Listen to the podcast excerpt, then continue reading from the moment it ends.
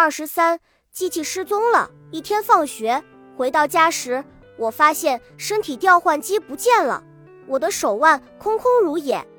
我惊呼道：“爸爸，我的身体调换机不见了！”爸爸从我的口袋里面探出头来，问道：“什么？怎么会不见了？你不是一直把它戴在手上的吗？”我摇摇头，努力回忆自己是什么时候把机器给弄丢的。最后，我终于想起来了，在乘公交车回家的时候，正好是上下班高峰期，车上人很多，十分拥挤。有一下，我感觉有人碰了我的手腕，但我当时没有在意。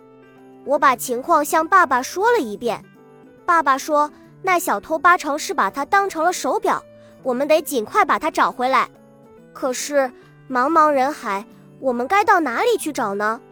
我和爸爸都想不出办法来。不久，城市里发生了一件怪事。一天晚上，我们城市最大的一家珠宝店被人洗劫一空，店主向公安局报案。但是，当警察将店里的监控录像调出来看时，却发现是店主自己将店内的所有珠宝哗啦啦地扫进了一个大麻袋里，然后大摇大摆地扛着走出门去的。也就是说，店主是监守自盗。店主看了录像，跟见了鬼似的，大喊冤枉，说这是绝无可能，但却没有人相信他。这则新闻太离奇了，因此轰动一时。只有我和爸爸知道其中的奥秘。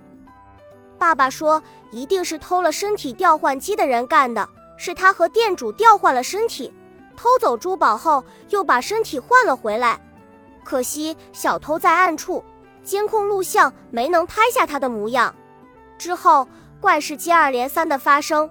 报上说，有位记者看见一个警察在追扒手时，眼看着快要追上了，那扒手却突然不跑了，停了下来，愣愣地看着警察，等着被抓。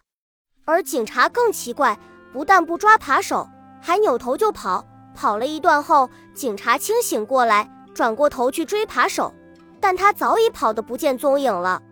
大家都不明白这是怎么回事。有人猜测可能是扒手给警察下了迷药，只有我和爸爸知道其中的奥秘。因为小偷和警察调换了身体，有一位身家过百亿的富翁突然开了个新闻发布会，宣布要把全部财产赠送给一个陌生人，还当众签下了协议。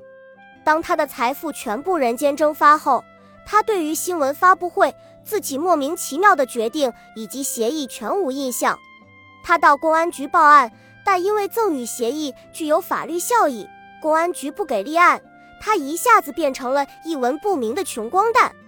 还有一家高科技公司，由于未知的原因，公司的机密全部被窃，一百多位研究人员努力了三四年的成果全都不翼而飞。公安局的刑侦人员将公司的监控视频调出来看，也没发现什么蛛丝马迹。这件事情只能不了了之。我和爸爸对这些怪事进行了调查，发现他们和我们城市最近一夜暴富的富豪有关，而那位富豪很可能就是偷走了我的身体调换机的小偷。爸爸说，在身体调换机被盗之前，我还想过要将它向全社会推广呢，因为身体调换机可以让人站在对方的角度去思考问题。如果人人都能学会换位思考，那世界就会减少很多的纷争，变得更加和谐。但现在我明白了，我绝对不能这么做。你看，一个小偷凭着一台身体调换机，就给大家惹出这么多的麻烦来。要是他被推广，世界不知道会乱成什么样子呢？随后，我们通过网络搜索，找到了那位富翁的住处。他住在一幢很大的城堡里。可能是因为做贼心虚，请了不少保镖替他看家护院。不过这难不倒我们。爸爸用他的身体调换机，让我和一位保镖交换了身体。随后我没有费太大的力气，就找到了那位富翁。看看四周没人，我冲上去将他的手反拧到他的身后，把他推进了书房里。他以为我是抢劫犯，惊恐地说：“你。”你别伤害我，你要多少钱我都给你。我说我不要钱，把身体调换机交出来。他的眼珠子狡黠的转了转，最后说什么身体调换机？我不知道啊！少装蒜！不久前你在公交车上偷走了我的身体调换机，然后和珠宝店老板换身体，偷了他的珠宝，再和一位富豪换身体，得到了他的全部财产，最后和高科技公司的主管换身体，得到了商业机密，并卖了大价钱。不然的话，你怎么可能一夜暴富呢？快交出来！你要是不按我说的做，我就把你变成猪或者癞蛤蟆。既然我能发明像身体调换机这样的机器，那我把你变成动物也不是不可能的。他吓得脸色发白，连声求饶。要想让我放过你，那你就马上把身体调换机还给我。它不见了，你别找借口，快交出来！真的不见了。这段日子我怕别人会发现手表的秘密，一天到晚带着它。但是昨天我一早醒来。就发现它不翼而飞了。我发誓，我说的话句句是真。如果有一句谎话，我会遭天打雷劈的。我小声问爸爸：“他是不是在骗我们？”爸爸摇头说：“看样子不像。”我和爸爸只好离开。临走时，我对那家伙说：“你把你非法所得的财产全部还给人家。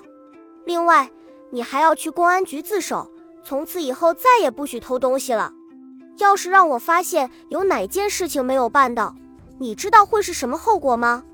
他哆嗦着说道：“知，知道，我一定，一定照办。”当天，珠宝店的老板发现他被窃的珠宝全部出现在柜台上，一夜间沦为穷人的亿万富翁。发现他重新找回了财富，高科技公司失窃的研究成果又回到了研究所里。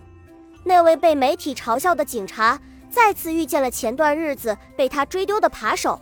那扒手口口声声地说要自首，要洗心革面，重新做人。虽然我们让一个小偷浪子回头了，但是身体调换机没有找回，我们都感到不安。按照爸爸的推测，能从戒备森严的别墅里偷走身体调换机的人，实力绝对不容小觑。他偷走机器后，没有急着用它干什么坏事，而是隐藏了起来。这说明此人盗窃身体调换机是有很强目的的，很可能背后有一个巨大的阴谋。虽然现在没有发生什么事情，但这可能是暴风雨来临之前的宁静。听爸爸这么一说，我也感到心惊胆战。接下来的日子，我和爸爸每天都关注新闻，希望能发现点蛛丝马迹。与此同时，爸爸再次对身体调换机进行了改造，发明了4.0版的机器送给我。新的机器看起来仍然像手表，但却多了一个功能：当你进入其他人的身体里时，如果那个人正好是外国人，你能马上掌握他的语言，用他的语言说话；如果你进入的是动物的身体，你也能马上学会鸟言兽语，用动物的语言沟通。